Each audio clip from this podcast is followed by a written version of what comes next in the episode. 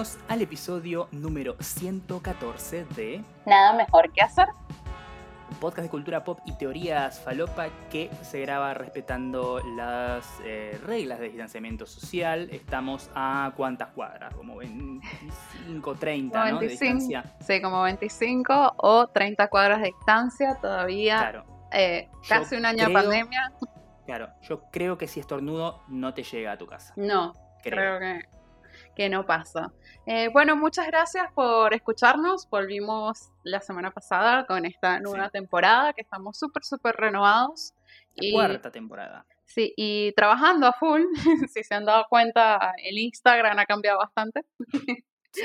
Lo cambié todo, le estamos poniendo un montón de contenido, dejando algunas cosas escritas por allá. Así que bueno, súmense porque nada, tenemos grandes metas este año. Espero. Volvimos con todo, ¿sí? Dijimos, bueno, si vamos a hacer de vuelta el podcast y hacer... De vuelta no, porque nunca lo dejamos hacer. Pero si vamos a arrancar la temporada todo, la vamos a meter como una, ¿no? Como, bueno, hola, ¿qué tal? Acá, eh". Sí. bueno, pasa. Pero lo importante es que nunca lo hemos dejado. Yo digo cuento para atrás y digo, lo hacemos desde 2017, gente. O sea, antes que un montón de otros podcasts existieran. Así que, Sí, nada. somos pioneros. Somos como Lucho Avilés.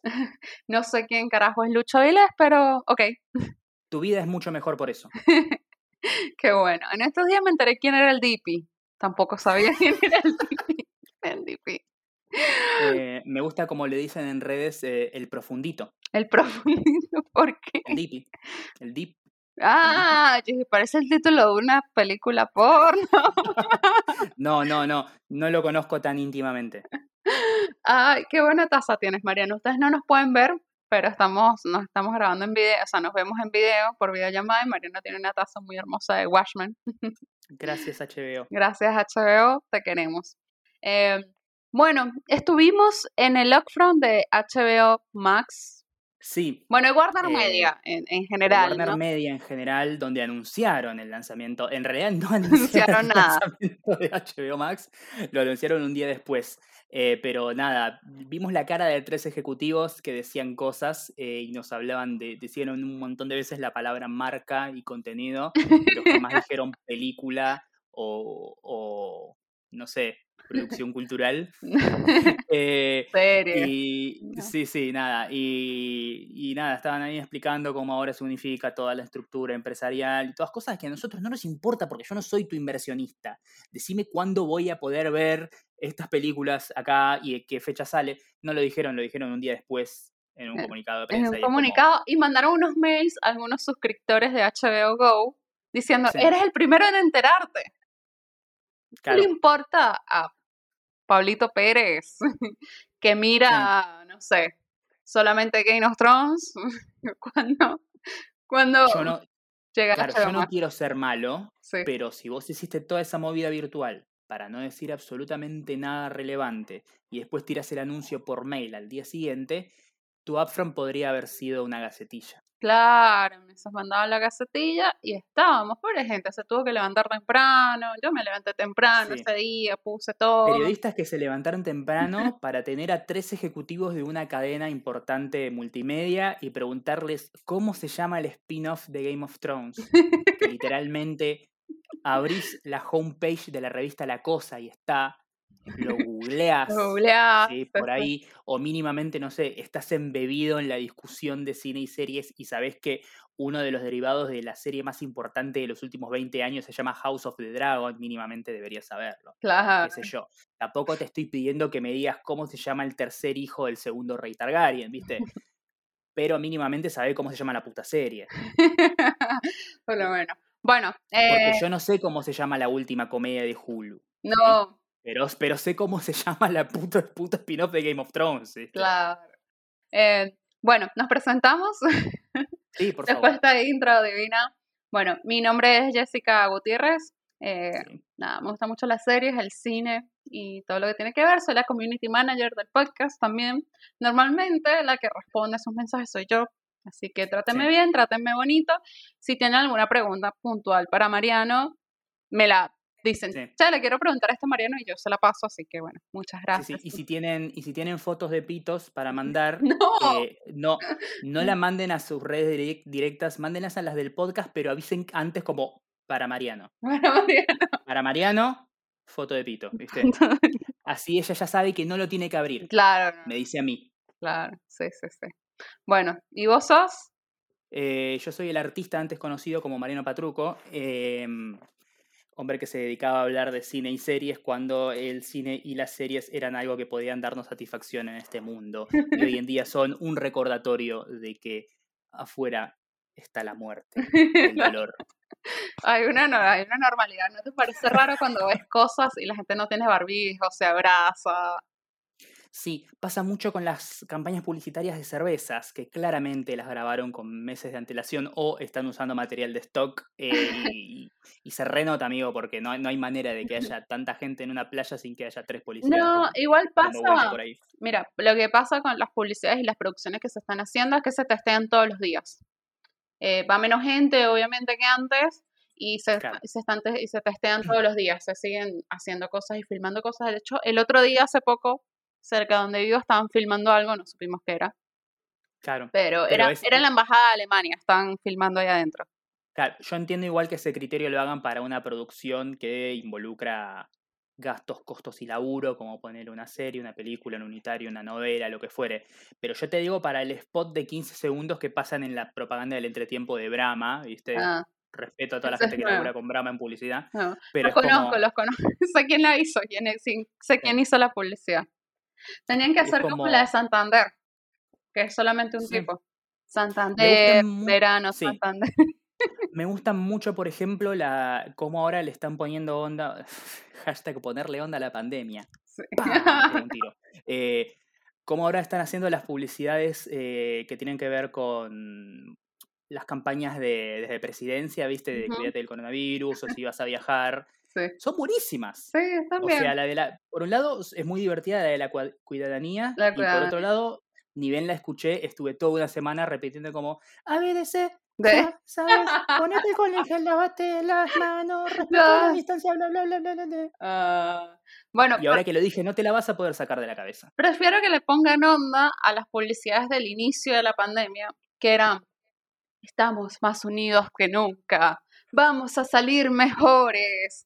Sí, y yo, Ah, ve- yo veía eso y te juro que por dentro pensaba, ay, me voy a morir, me voy a morir antes de los 30, porque o, o me agarra el COVID o me cago matando porque escuchar más de un- dos meses de eso es insalubre. sí, Pero, pero no, por suerte eventualmente cambiaron y dijeron, no, sigamos mostrando a gente en playa sin barbijo y haciendo y, y chapando, ¿viste? Chapando. Como para venderte un desodorante. ya está. Lo que pasa es que si la pandemia hubiese durado uno o dos meses, hubiese sido oculto a la campaña eh, eh, alrededor de esas cosas, hubiese sido como un momento muy puntual, como que, ay, sí, ese momento donde toda la humanidad se unió, salían los famosos en la tele, en sus mansiones de 3 millones, de 10 millones de dólares diciendo, yo me quedo Claro. en casa, Sí.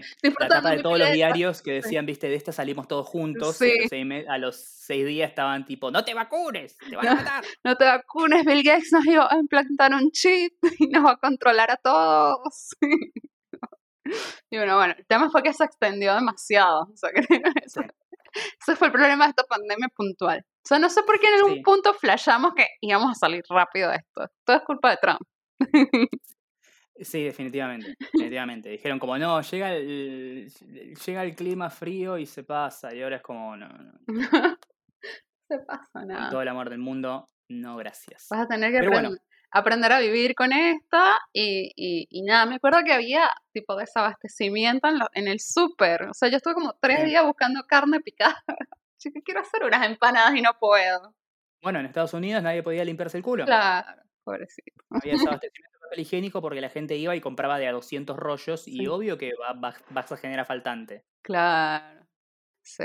Bueno, pasamos un poquito a, a noticias de, de esta semana. Bueno, de HBO, bueno, sabemos que llega en junio otro, otro servicio de streaming que vamos a tener que pagar. Sí, igual tengo entendido que si vos ya estás pagando HBO en cualquiera de sus formas, ya sea solo la app de HBO Go o eh, Un el, paquete, un paquete de cable. paquete de cable, te lo regalan. O sea, vos creo que vas a seguir pagando lo mismo que venías pagando, pero ahora lo vas a tener en Max. Claro. Y la app de HBO Go la van a, la van a desmantelar, la van a destruir y después la van a, la, la van a enterrar en un pozo con una cruz de sal y le van a prender fuego. la van a prender. Porque esa app la hizo el demonio. Sí, totalmente. Eh, pero bueno, no, la vamos a pagar, o sea, tipo, la vamos a tener, sí. O sea, bueno, yo la tengo por Sí. el paquete de cable. La eh, pregunta es si van a, por lo menos acá, no sé cómo funciona Estados Unidos y sinceramente no me importa, pero acá si van a mantener los precios o si ahora, porque no, ahora es Max y tenemos un algoritmo que te dice que veas The Big Bang Theory, claro. eh, bueno, por eso te van a aumentar el precio del, del abono que ya venías pagando, porque si ese caso es, bueno, metete la app en el orto. ¿sí? Bueno. O sea, todo lo que ya vi de HBO Go en seis meses lo vine torrenteando como un campeón sin ningún problema. Claro. Bueno, en estos días eh, subió Netflix, subió un poquito el, el paquete de Netflix. Sí. Así que igual, Pero bueno, Netflix, Netflix es como el agua, ¿viste? O sea, vos nunca te cuestionas si este mes pago el agua, a ver si tengo agua en mi casa. No, vos siempre tenés que tener agua en tu casa porque Sí. no sabes cuándo la vas a necesitar. Netflix, Netflix lo tengo. ¿Sabes qué? Había dejado de pagar Amazon Prime, ¿no? Porque no estaba mirando absolutamente nada en Amazon Prime. Y, y un día me desperté y dije, tengo ganas de ver Seinfeld. Le agarré y lo pagué de vuelta. Dije, ay, voy a pagarlo de vuelta. lo sacaron ya, no existe más. Sí, a los 15 días lo sacaron. Tipo, pero Pero lo bueno, lo bueno es que ahora lo vas a tener en Netflix. Sí, Que ya lo tenías pagando de siempre, que era tan barato que te olvidaste que lo pagabas. Y Claro. golpe es como, uh, mirá, tienen Seinfeld. en Seinfeld, exacto. No como Friends, que ahora estamos hasta junio, no tenemos donde ver Friends. Sí. Warner Channel.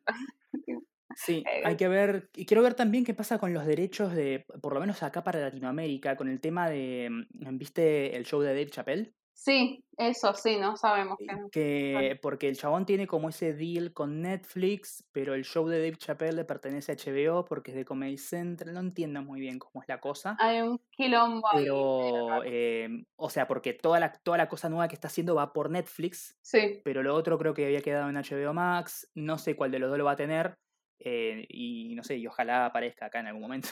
es un quilombo. Igual, o sea, el otro día lo, lo tuiteaba y decía, tipo, o sea, cuando salió Netflix, ¿no?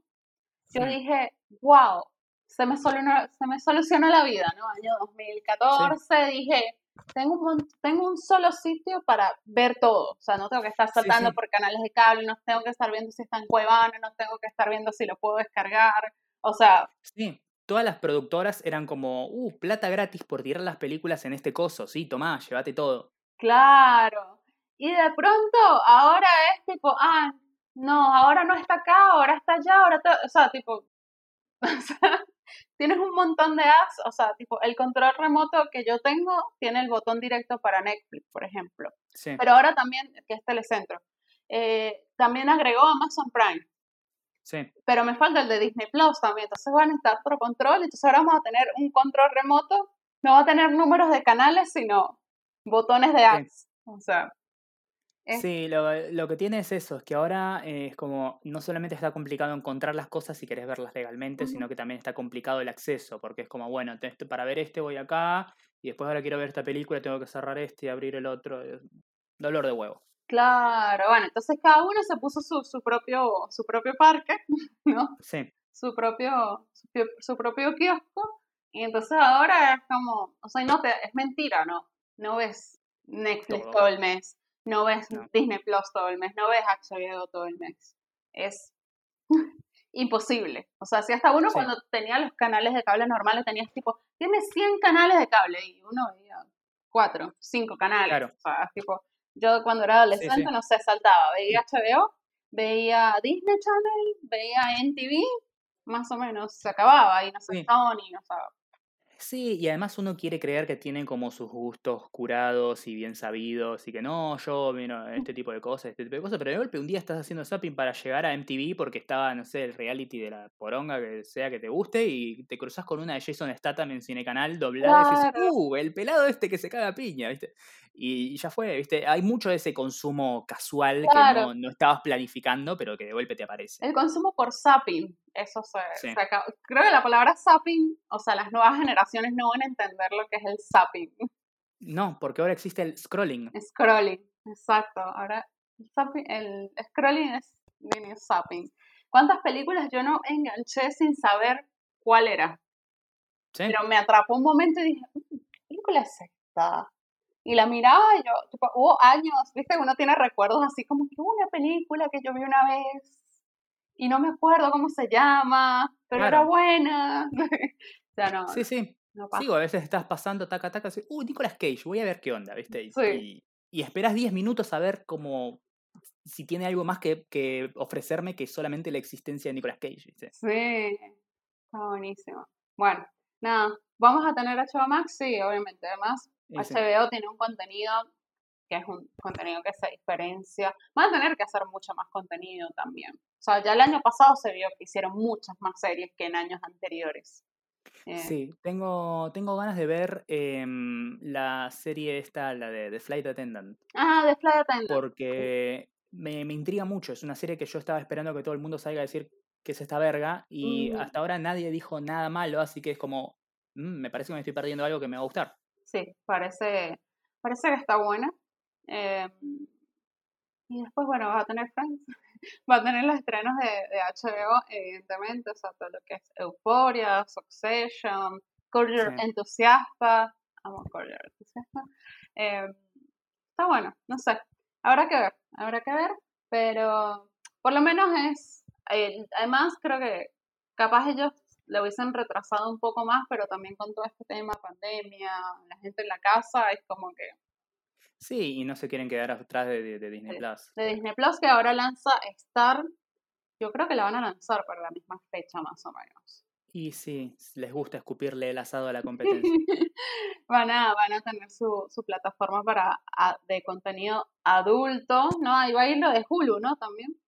Va a ir lo de Hulu, va a ir lo de Fox, va a ir aquellas cosas de Disney que no están pensadas para niños, ¿sí? O Sí. sea, un montón de películas que son de estudio, ponerle, no sé, Touchstone Pictures, ¿sí? O Sí. sea, si yo te digo que Disney produjo Sexto Sentido, no me la crees. Claro, Pero sí, ese estudio era, era parte de, de- de Disney.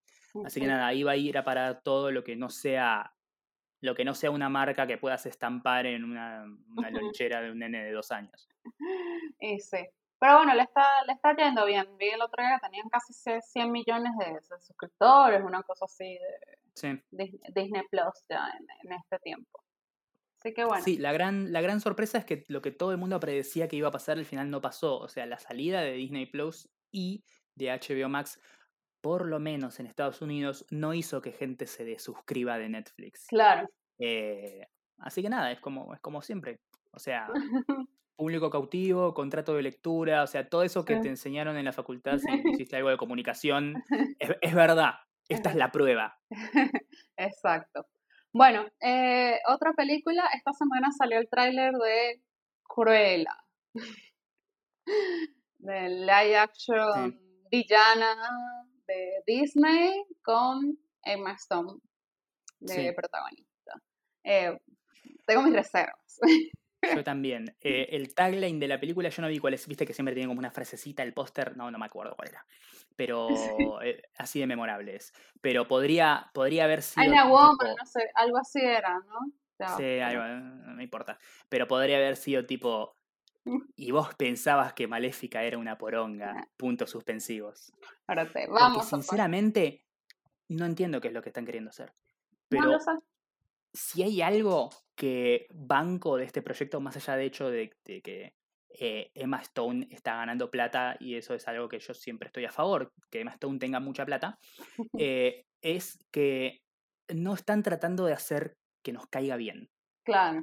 Porque eso es algo de las cosas que me rompió más los huevos de Maléfica. ¿sí? O Mm. sea, es una villana, es la mala, no quiero que me caiga bien. Sí, Estás, estás- estás fallando a la construcción de un personaje. claro. Eh, pero acá es como que directamente es una mina que como que está re loca y le chupa un huevo todo.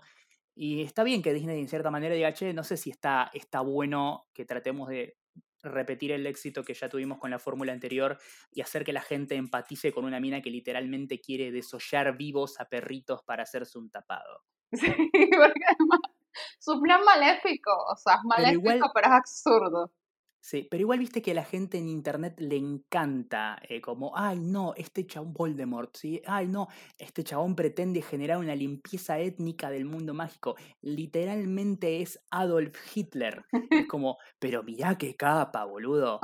¿Cómo no lo voy a querer si tiene una capa hermosa y un estilo que ni te das cuenta?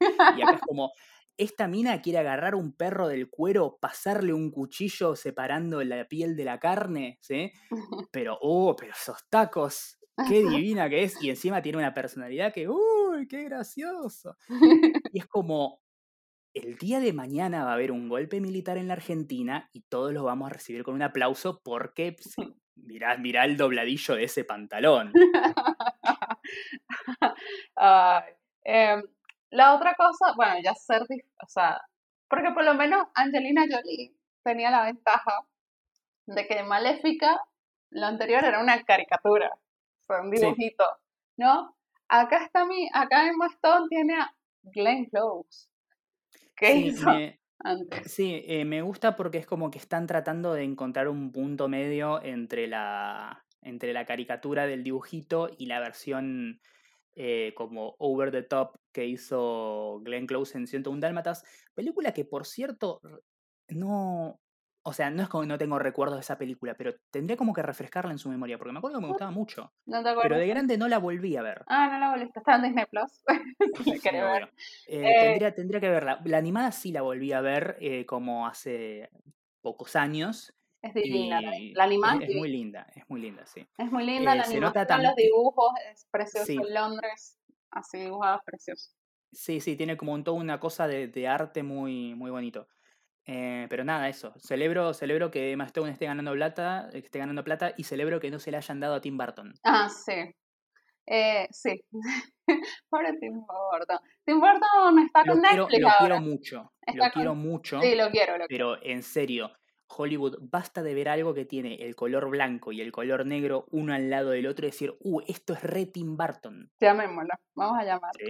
O sea, el chabón hizo el gran pez. ¿sí? O sea, puede hacer películas con color que no tengan que ver con freaks maquillados como que van a un recital de 30 Seconds to Mars. Sí, pero tranquilo, tranquilo que ahora seguramente va a revivir. Los emos van a volver, los emos están así, así de volver, Mariana.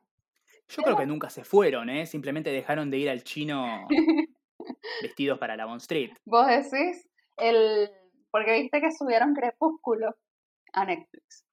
Y es un boom. Y yo, o sea, eso es una verga. ¿Por qué hay que hacer volver a Crepúsculo? Es como que me pasa que tengo ganas de revisitarlas un toque, pero siento que, que sería más divertido verlas tipo como en un resumen de YouTube. Porque me fijé y hay una que dura como dos horas y cuarto y es como. No. ¿Sos Infinity War, la concha de tu hermana? No, Mariano, no. No, obvio, no, no. ¿Qué película? Pero, pero sería divertido. O sea, siento que es algo que está bueno. Pandemia no lo permite, ¿no? Pero está bueno como para juntarse a verla con amigos. Podría ser. Pizza, birra y vamos a ver esto. que no se hagan los boludos todos estábamos adentro en el, no sé qué era, 2000, 2009. 2003, no, no Claro, no, 2015 fueron las últimas. Sí, fueron. La y ponele principios de. Claro, principios de 2010, sí.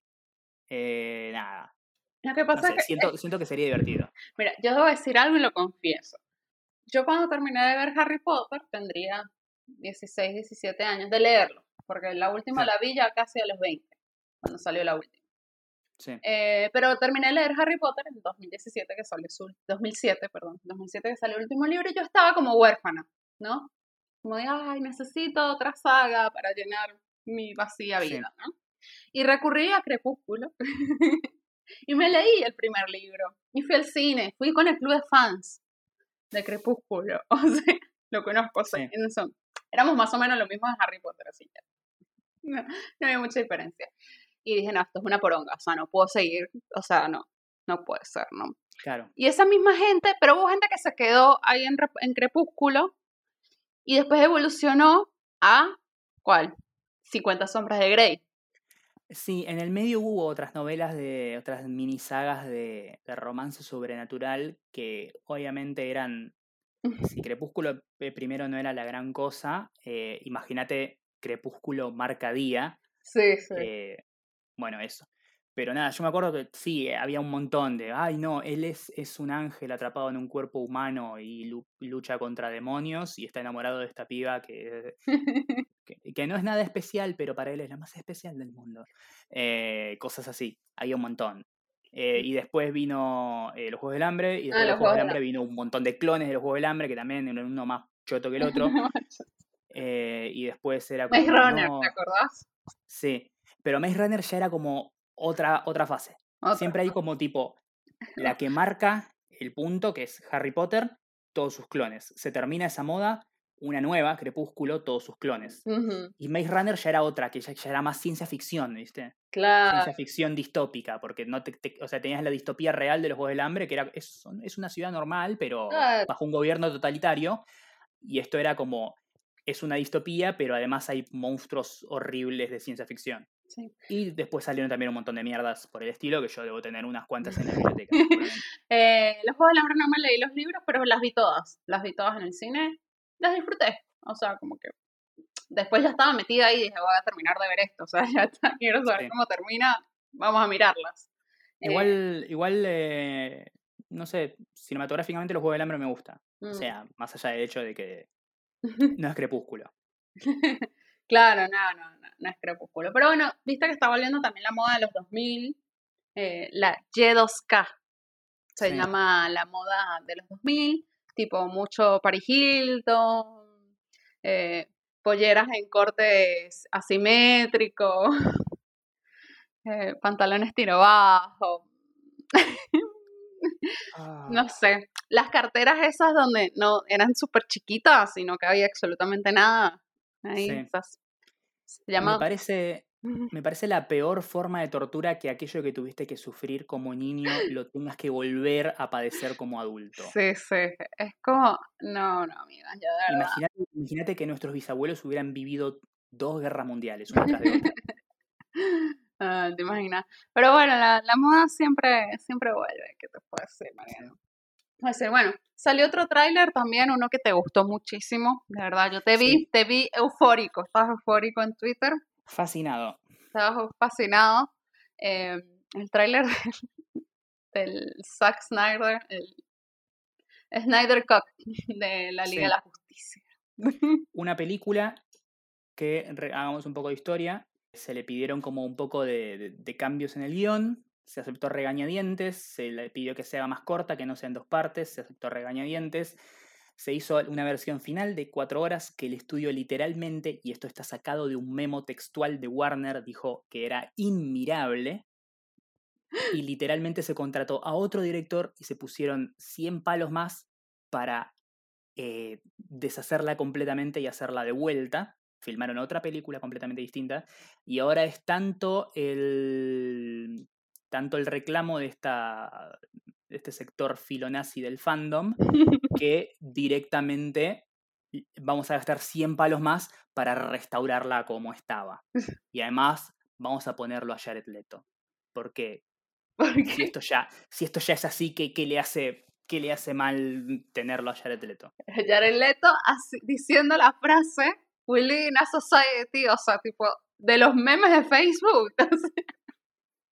¿Entendés que cuando alguien te dice que se quejan de que, ay, no, no tienen humor, no, se trata de que no hay un no hay un guionista que pueda hacer algo que sea mínimamente gracioso eso. Y no te estoy pidiendo que me hagas que me hagas Thor Ragnarok o que me hagas una comedia de enredos. No te pido, no sé, el sorpaso. Eh, o sea, es una persona que literalmente nació con el sentido del humor roto. Porque estoy seguro que Zack Snyder vio eso y digo, che, pongámosle la frase del meme, que van a estar todos, ¡ah! ¿Viste? Dijo lo mismo que, que la foto que está en Facebook. ¿Entendés? Es el Joker diciendo el meme del Joker. Soy un capo. Voy a ir a Comedy Cellar a, a, romperla. Después, de, después del show de Louis C.K. Ay, por Dios. No, no, no. O sea, cuando todos, todos dijimos lo mismo, quedamos así que. O sea, porque. Yo a esta altura, yo a esta altura creo O sea, sinceramente a esta altura creo que Zack Snyder es un genio. Sí. Porque, repito, le está sacando 100 palos a un estudio para deshacer lo que ya, para rehacer lo que ya había deshecho antes. Le están cumpliendo todos sus caprichos y encima la película, en cierta forma yo creo que la película es un poco troll. Sí. eh, o sea, como que trolea un poco, no solamente al- a sus detractores, sino también a la audiencia. Mm, Porque es tipo, ¿qué son lo- las cosas que más se critican del estilo de Zack Snyder? Y el hecho de que se maneja con una paleta de colores que solamente puedo eh, pe- percibir como el panetone de la diarrea, que todas sus películas, todos sus personajes tienen cero ganas de vivir, sus mundos están completamente repletos de todas las cosas que, o sea, negativas a la experiencia humana, que no manejan cero, que manejan cero humor, que están llenas de truquitos que ya tengo los huevos llenos, como el slow motion y todas esas cosas medio over the top. Y el chabón ahora es como, bueno, ahora voy a hacer mi película más larga, más densa, más fea de ver y más carente de vida. Ah. O sea, en cierta forma yo creo que el chabón está troleando. Y no puedo hacer otra cosa más que respetar eso, porque le está sacando 100 palos a un estudio. Claro. O sea, no, no cualquiera, no, no cualquiera le sordan 100 palos. Claro. Es Scorsese diciendo como, no, no, quiero tanta guita para ser de Irishman. Y quiero que tener las versiones jóvenes de, de, de- de Robert De Niro y Al Pacino. Y es como, bueno, buscamos actores parecidos que estén en sus 20, en sus 30. No, no, no. Quiero que ellos ahora, con 80 años hechos pija, actúen de jóvenes y después, eh, no sé, digitalmente los, los pongan jóvenes. Y necesito 200 mil, 200 millones de dólares.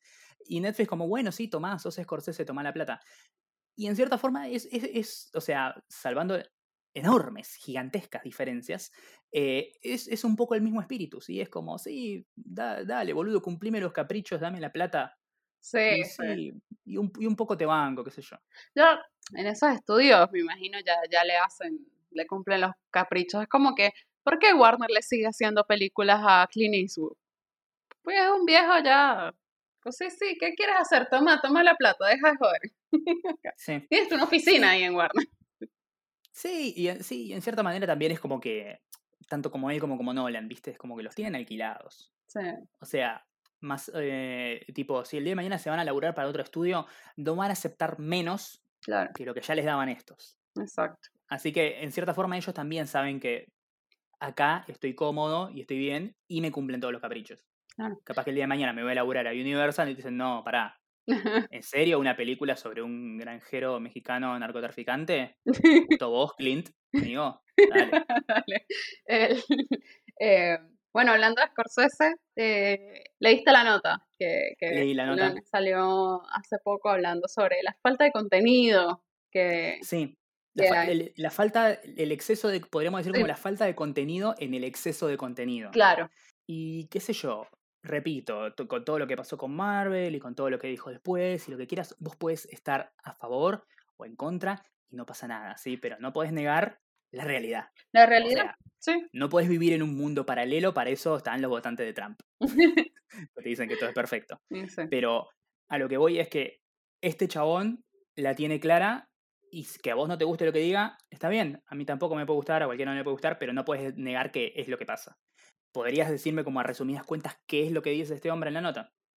Habla un poco de eh, Ah. como el estado del cine actual, ¿no? Cómo hoy en día, gracias a las plataformas y las grandes empresas que sí, él dice que me benefician a mí porque son los que financian mis películas o son los que hacen que sean posibles y que se puedan ver, también hoy en día están como vaciando de todo, porque al fin y al cabo el cine es, es un arte y todas las producciones son, o sea, productos culturales, es capital Claro. cultural, y lo están vaciando de todo eso bajo el, el- el paraguas del contenido. Claro, Decirte que no, estamos haciendo contenido. Y el tema es que el contenido es una manera de igualar, no sé, es una manera de igualar eh, 2001 de Kubrick con un posteo en el feed de Gregor Rosselló, claro, sí, sí. con un especial de stand-up, con una guía de Tasty para hacer un pollo envuelto en bacon. ¿sí? Y llega un punto en el que decís como, no puede ser que todo esto para las empresas valga lo mismo, Claro, porque hay cosas que, o sea, tienen que tener como un valor y un capital cultural más elevado. Sí, yo, también creo que, que, se ha dejado de lado lo, que es, o sea, el, o sea, el cine es un medio de, de comunicación, de, de cultura, de, o sea, transmite un montón de cosas y fue creado para eso. Claro. O sea, y con esto no estamos diciendo, perdón, con esto no estamos diciendo que todas las películas tienen que ser obras maestras. Aún las películas más chotas sí. son, o sea, es un producto cultural que está enmarcado dentro de un arte y una tradición centenaria, donde para hacer cada una de esas vergas laburan 500 personas que son profesionales dedicados a su trabajo, ya sea maquillar, iluminar, mezclar sonido o, actuar o dirigir. Sí. Em eh, y si me pones eso bajo el mismo paraguas con el que hablamos de una receta de Paulina Cocina o del posteo de la faraona de metiéndose el coso en el orto, no sé si da. Claro. Pero hoy en día es a lo que la industria apunta. Sí, a crear contenido, a, tener que la gente siempre tenga algo que ver, que hablar, que consumir, eh, mantener la conversación en, las redes sociales en torno a algo. Claro. Y no estoy eh, como con esto echándome en contra de la industria del contenido. O sea, está mm. bien que, que se haya como generado un término englobador de todo aquello como para... Sí, entiendo, pero no puedes ponerme, ponerle el mismo valor a eso que a una película. Porque no, no, no, no lo es. Y, y, hoy en día eso es algo que se está perdiendo. Y qué sé yo, me parece un poco triste. Y es verdad, porque si hoy hablas de la conversación cultural que hay alrededor del cine, todos siempre decimos como, uy, no, qué grandes obras maestras, no sé, El Resplandor, Apocalypse Now, Blade Runner y, Star Wars. ¿sí? O sea, ni siquiera te digo que sean todos oh, cosas, ¿no? Pero, y eso es porque son grandes obras maestras del arte del cine y que trasciende las épocas y la década. Estamos hablando de todas películas que son de, de años y años y años atrás. Y hoy en día sale la nueva película de la pindonga que sea, ah. y la ves y está buenísima, y a los 10 días te la olvidaste, y ya no, no, no, no, no perdura en la memoria. Ya no estamos hablando de la gran película, o sea, sí, hablamos de la red social de Fincher, o hablamos de, no sé, más cercano, Blade Runner 2049, ¿viste? O Mad Max Fury Road, ni siquiera te estoy diciendo, no te estoy diciendo Tarkovsky, ¿viste? Pero cada vez son más las cosas que son un entretenimiento pasajero, como verte un videito de TikTok y menos las películas que perduran en la memoria y en la conversación cultural de la gente. Y eso es porque se las produce bajo la, idea y la concepción de que esto es un contenido, es un entretenimiento pasajero, es algo que vas a ver y que después desaparece de tu memoria. Ya está. Y si se sigue haciendo así constantemente y cada vez se le, se le da más guita y más pantalla a ese tipo de producciones y no a las otras, y eventualmente va, se, va a pudrir todo. Sí, yo creo que en un momento vamos a llegar a un sobreconsumo de... Sí. Ah, y, van con mucho, mucho también el concepto de mm, curaduría versus algoritmo. Mm, Porque es verdad, el, el, algoritmo hoy en día te trata no como un ser humano, te trata como un consumidor, como una cosa que solamente existe para, para hacer lo que yo le pido. Mientras que el, la curaduría, como dice Scorsese, es una tarea de, como de, es, un ejercicio de, de, amor, de dedicación. Es yo que tengo o el conocimiento, y no digo el conocimiento de que el que sé, sino como el que vio esto y sé que vos tenés estos intereses y estos gustos y este estilo, darte algo que sé que te va a gustar. Es como darte un regalo una recomendación o hacer una curaduría para un servicio de, streaming o para un festival de cine o para lo que fuere, que es algo que una máquina nunca va a poder hacer. Exacto, así es. Bueno, Porque las máquinas, o sea, las máquinas entienden cómo interactuar contra otras, con otras máquinas, pero una máquina nunca va a poder reemplazar la labor de una persona, más, o sea, obviamente, sí, en una fábrica que un tornillo sí, pero lo que me refiero es a hacer una película, escribir una poesía, eh, cuidar una planta. Hacer una eh, pintura. Claro, eso, eso es algo que va, va a faltar un montón. Y no sé, capaz que dentro de 100 años está, pero por ahora no. Y qué sé yo, siento que eso es algo que debería valorarse un toque más. Igual yo creo que, que, estamos viviendo un momento que, están cambiando muchas cosas, muchas, muchas cosas están replanteando en la forma de, de lo que consumimos. ¿No? Sí. Hasta las mismas redes sociales, o sea, tipo Sí. Instagram cambió un montón, Twitter también está cambiando un montón. O sea, Sí, y además eh, como grandes innovaciones y grandes saltos de, de, de como hábitos culturales, antes tomaban décadas y ahora se hacen en años y a veces hasta en meses. Sí, sí. sí. Eh, por ejemplo, la otra vez la gente se, se quejaba un montón del algoritmo de Instagram. Ay, que Mm. ya mis posteos de la foto, de la foto fea, mal encuadrada, con mala luz, no tienen los mismos likes o el mismo alcance, lo que sea, no sé qué yo. Entonces, hubo que salir a explicar, o sea, tipo, Instagram quiere que hagas contenido que le aporte a la gente, o sea, que la gente sienta que está viendo algo interesante. No solamente una foto de tu cara frente a un espejo en el baño, o sea, sucio, sino algo que le dé a la gente. Entonces también, o sea, hay, o sea, no digo que el algoritmo de Instagram sea perfecto ni, ni mucho menos, ¿no? Pero, pero ha habido como unos replanteos de, de cómo, de cómo consumimos y sé que hay que educar también a la gente, decirle, a la- o sea, de decir, o sea, si tú sigues 25 cuentas de modelos de Victoria's Secret, evidentemente cuando vayas a mirarte al espejo te vas a sentir mal. Sí, O sea, hay algo ahí que está pasando y eso porque no te puedo prohibir que le des follow a esas cuentas, pero te puedo hacer pensar un poquito en, lo que estás haciendo, ¿no? O sea, por eso, ¿qué tiene que ver esto con esforzarse, no? Está bien ese planteo, está bien que empecemos eh, todos, todas las personas que consumimos el cine, las series y todas estas cosas, a decir, "Mm, lo que estoy consumiendo, ¿por qué lo consumo? O sea, ¿qué, ¿en qué prefiero invertir mejor mi tiempo? Eh, ¿En verme una temporada de Emily in Paris o veo algo que me deje un mensaje un poco, un poco más profundo, ¿no? No estoy diciendo, lo dijimos en el podcast pasado. Si te gustó Emily in Paris y la viste, no está mal, pero entender de que, ay, no es que estoy consumiendo un producto de gran categoría que me va a cambiar la vida o me va a hacer pensar o me va a hacer replantearme un montón de cosas. Porque la Sí. finalidad del cine es esa, o sea, final- la finalidad del cine es transmitir un mensaje, es cambiar culturas, o sea, es... Así que, nada, eh, Scorsese, Scorsese tiene razón, como todo lo que dice, o sea, lo vemos, ay, que Marvel es una serie, eso no, no es una película. Es verdad, es una serie, sí. que la vamos a mirar al cine, ahora no, pero la íbamos a mirar al cine antes. Y ahora la estamos viendo en tele, pero nada, lo hicieron así, de esa manera, está construido de esa manera y tampoco está mal. Y tampoco fue que Marvel inventó eso. George Lucas lo inventó, así que no sé qué se queja. Eh, bueno, ¿estamos para las recomendaciones?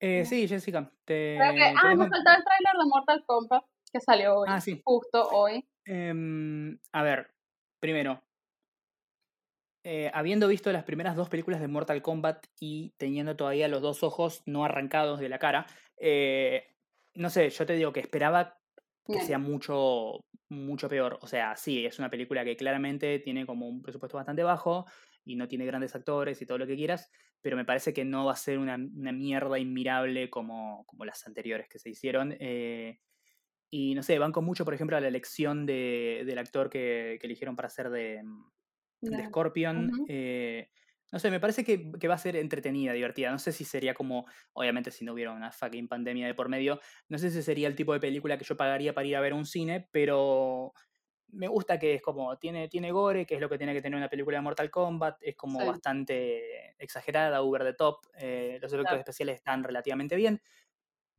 Se deja ver, así como en casa un domingo a la tarde, al Sí. pedo.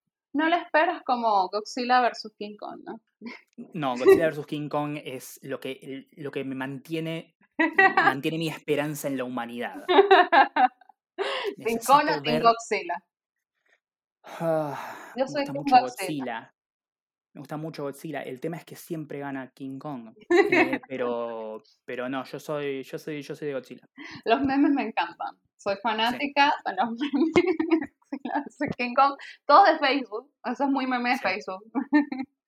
o sea, de hecho pueden hacer una... Si, si Zack Snyder dirigiera King Kong vs. Godzilla, agarraría esos memes y los pondría en la película.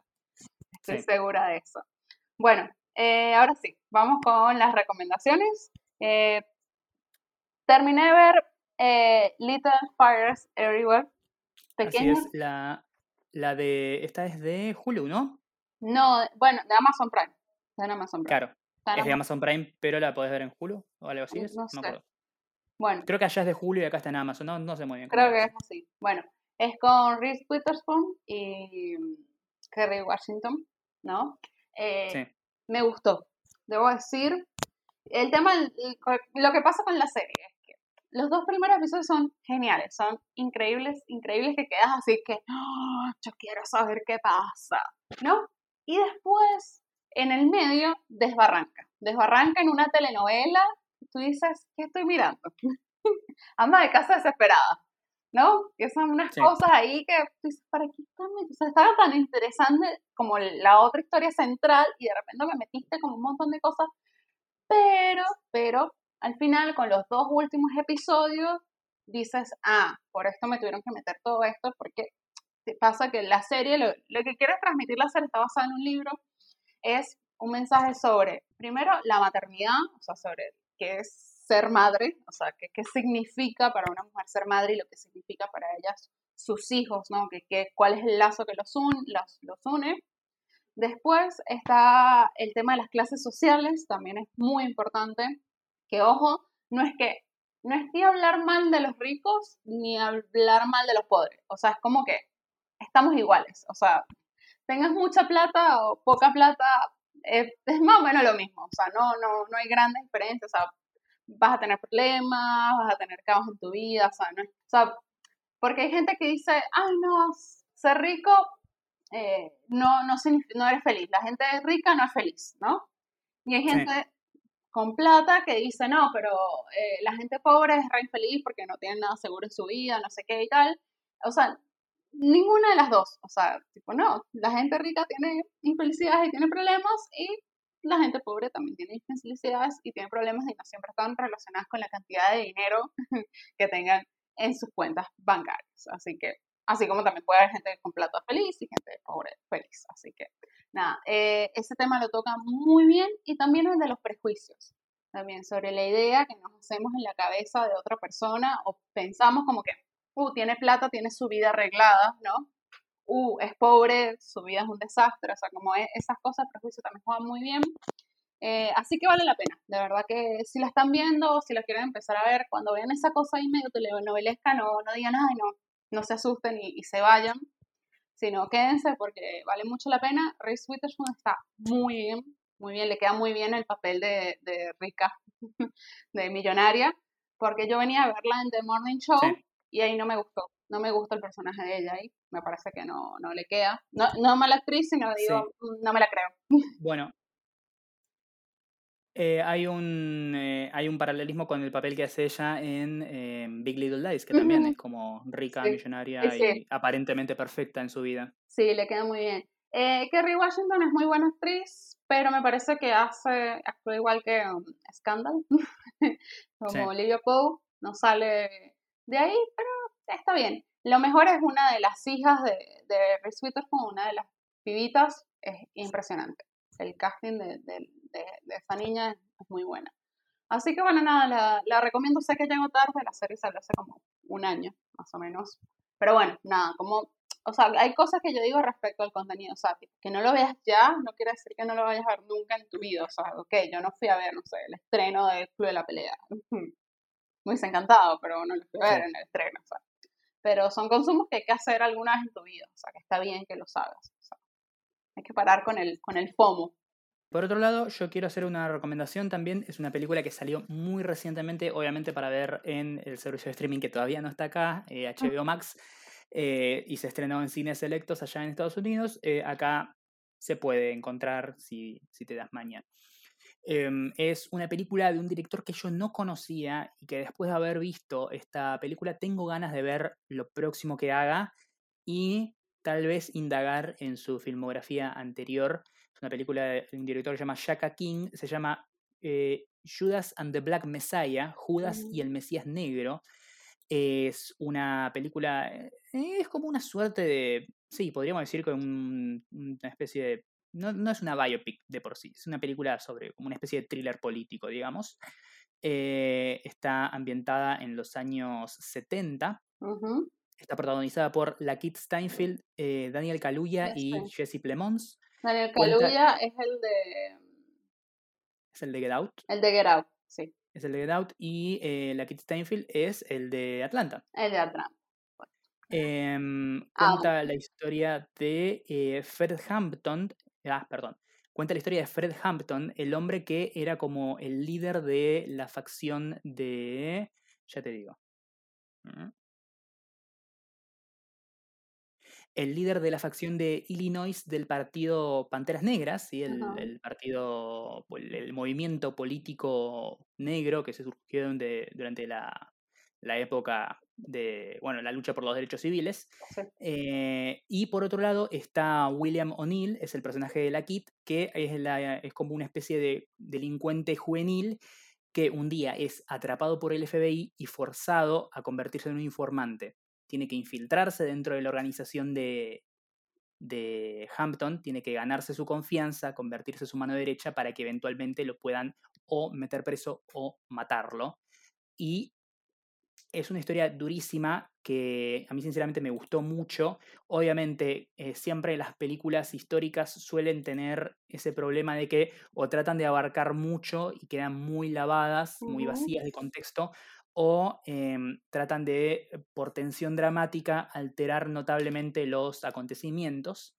Em, en este caso creo que logran encontrar un balance entre realidad y ficción y entre pintar estos personajes de cuerpo entero sin tener que eh, mostrarte cada momento de sus vidas punto por punto.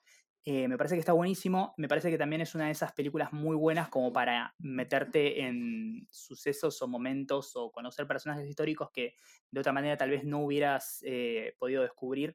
Está muy bien, me parece que, no sé, o sea, tampoco vi tantas películas este año de, de este año, pero para ser la primera película de 2021 que veo, está buenísima. La recomiendo mucho, la pueden encontrar por ahí, es de Warner, se llama eh, Mesías y, eh, Judas y el Mesías Negro, Judas and the Black Messiah, de Jacka King, y la encuentran, la encuentran por ahí, y, vale mucho la pena verla. Bien, eso tengo interés también en verlo. Sí. Tantas películas, no he visto películas últimamente, estaba mirando solo series, empecé Homecoming, eh, no la voy a todavía recomendar hasta que no, no la termine. Terminé, terminé Big Foreigners, que, que, la semana pasada la recomendé, no había visto el episodio final, ya vi el episodio final. La, dentro de poco la voy a empezar porque me la vendiste muy bien, ¿eh? me quedé muy, quedé muy intrigado. Sí, ya está confirmada la segunda temporada. Así que, ¡ay! Okay, ah, mm, Nolan, ¿quién te conoce? Perdón, trata mucho sobre viajes temporales y esas cosas. Entonces, bueno, nada, está muy bien, está muy bien, de, verdad que sí. Em, y nada, está, bueno que sea Noruega. Sí. ¿Viste? Vikingos. Em, ¿Y qué más? Eh, no, volví a ver el primer episodio de una serie que yo vi una vez, pero no terminé la temporada, que se llama Good Girls, la de Christina Hendricks en Netflix, que tiene tres temporadas. Sí. Y vi el primer eh, episodio. Había escuchado que era bastante divertida, pero no, no me animé a verla. Pero no sé, pero me acuerdo, no me acuerdo ni en qué episodio me quedé en ese momento de la vida. Entonces dije, pues la veo de vuelta. No sé. Y ayer quería ver eh, Malcolm in the Middle porque manija con WandaVision. Sí. Que, o sea, me reí tanto viendo las intros de, de, de WandaVision como Malcolm in the Middle. Y porque yo miraba Malcolm in the Middle mucho. Entonces, nada, me, dio mucha risa, me dio mucha, mucha risa y nostalgia. Tengo entendido que el próximo es de Modern Family, eh, pero no sé si es este, porque viste que a veces hay unos que no, claro. que no tienes, pero no sé si es el de, el de mañana. Tengo curiosidad, tengo curiosidad de, de cómo, cómo lo van a hacer. Si quieren saber más de WandaVision, Mariano hizo una review muy bonita en nuestro Instagram, así que pueden leerla. Creo que es la única serie que estamos mirando así todos. Sí, además me gusta ahora que hayamos vuelto después de tanto tiempo de, fomentar el binge watching desde las plataformas, que hayan vuelto a ponerte series, así primero, grandes series importantes y que son como grandes eventos de gran producción, actores, etcétera, y que además sean semanales. Claro. Porque siento que con Game of Thrones como que medio perdimos esa práctica. Claro. Como ahora cuando vuelva también Luis Miguel la serie, temporada 2. Sí. Por favor, la estoy esperando. Hay una serie que la semana pasada estuve preguntando en mi Instagram qué serie estaban mirando y mucha gente está mirando Servan, la de Chamala. Ah, mira, eh, no, no sé qué onda, ¿eh? Yo con Shyamalan tengo ya como una relación de amor-odio, así que Sí. todo lo que venga Mm, lo tomo con pinzas. No lo sé, no lo sé. Todavía me acuerdo de Glass y me hierve el, Pues no sé dónde verla. En Apple, ah, es de Apple TV Plus. Es de Apple TV, claro. Sí, Bueno, va a haber que, va a haber que, que sí, que descargarlo. Porque Apple Sí. tiene lo malo, es que, bueno, que yo digo, bueno, que lo pago. Solo lo puedo ver en el iPad. Son unos hijos de puta. No, no, o sea, solo No solo tenés que pagar, no solo tenés que pagar su servicio de streaming, también tenés que pagarte el aparato para ver su servicio de streaming. Pero. ¿por qué no me chupás los dos huevos? Glasso y The El- Morning Show. Sí. The Glass Eh, and no. Yo la vi, la vi así, pero después, ¿qué onda? Sí. No sé. Tipo, no, otra suscripción, de paso, esa suscripción es bastante cara. Creo que son como 15 dólares. No, déjate de joder. Es cara, es cara porque, claro, no está acá, entonces hay que pagarla en dólares. No sé. Bueno, buenísimo. Llegamos al final de este episodio, el 114 de Nada Mejor que Hacer. Así Eh, es, como siempre recordamos que nos pueden escuchar en múltiples plataformas, Apple Podcast, Google Podcast, eh, Spotify, eh, Deezer, Stitcher, Radio Cat, etc. Así que bueno, muchas gracias por escucharnos. Ah, saben que nos pueden seguir también en arroba tanto en Twitter como en Instagram. Estamos súper activos por ahí. Y en Twitter a mí me pueden seguir como La Dolce Jazz y a Mariano como María Patruco. Exactamente. Y como siempre les agradecemos por habernos escuchado y nos reencontramos la semana que viene. Así que nos escuchamos.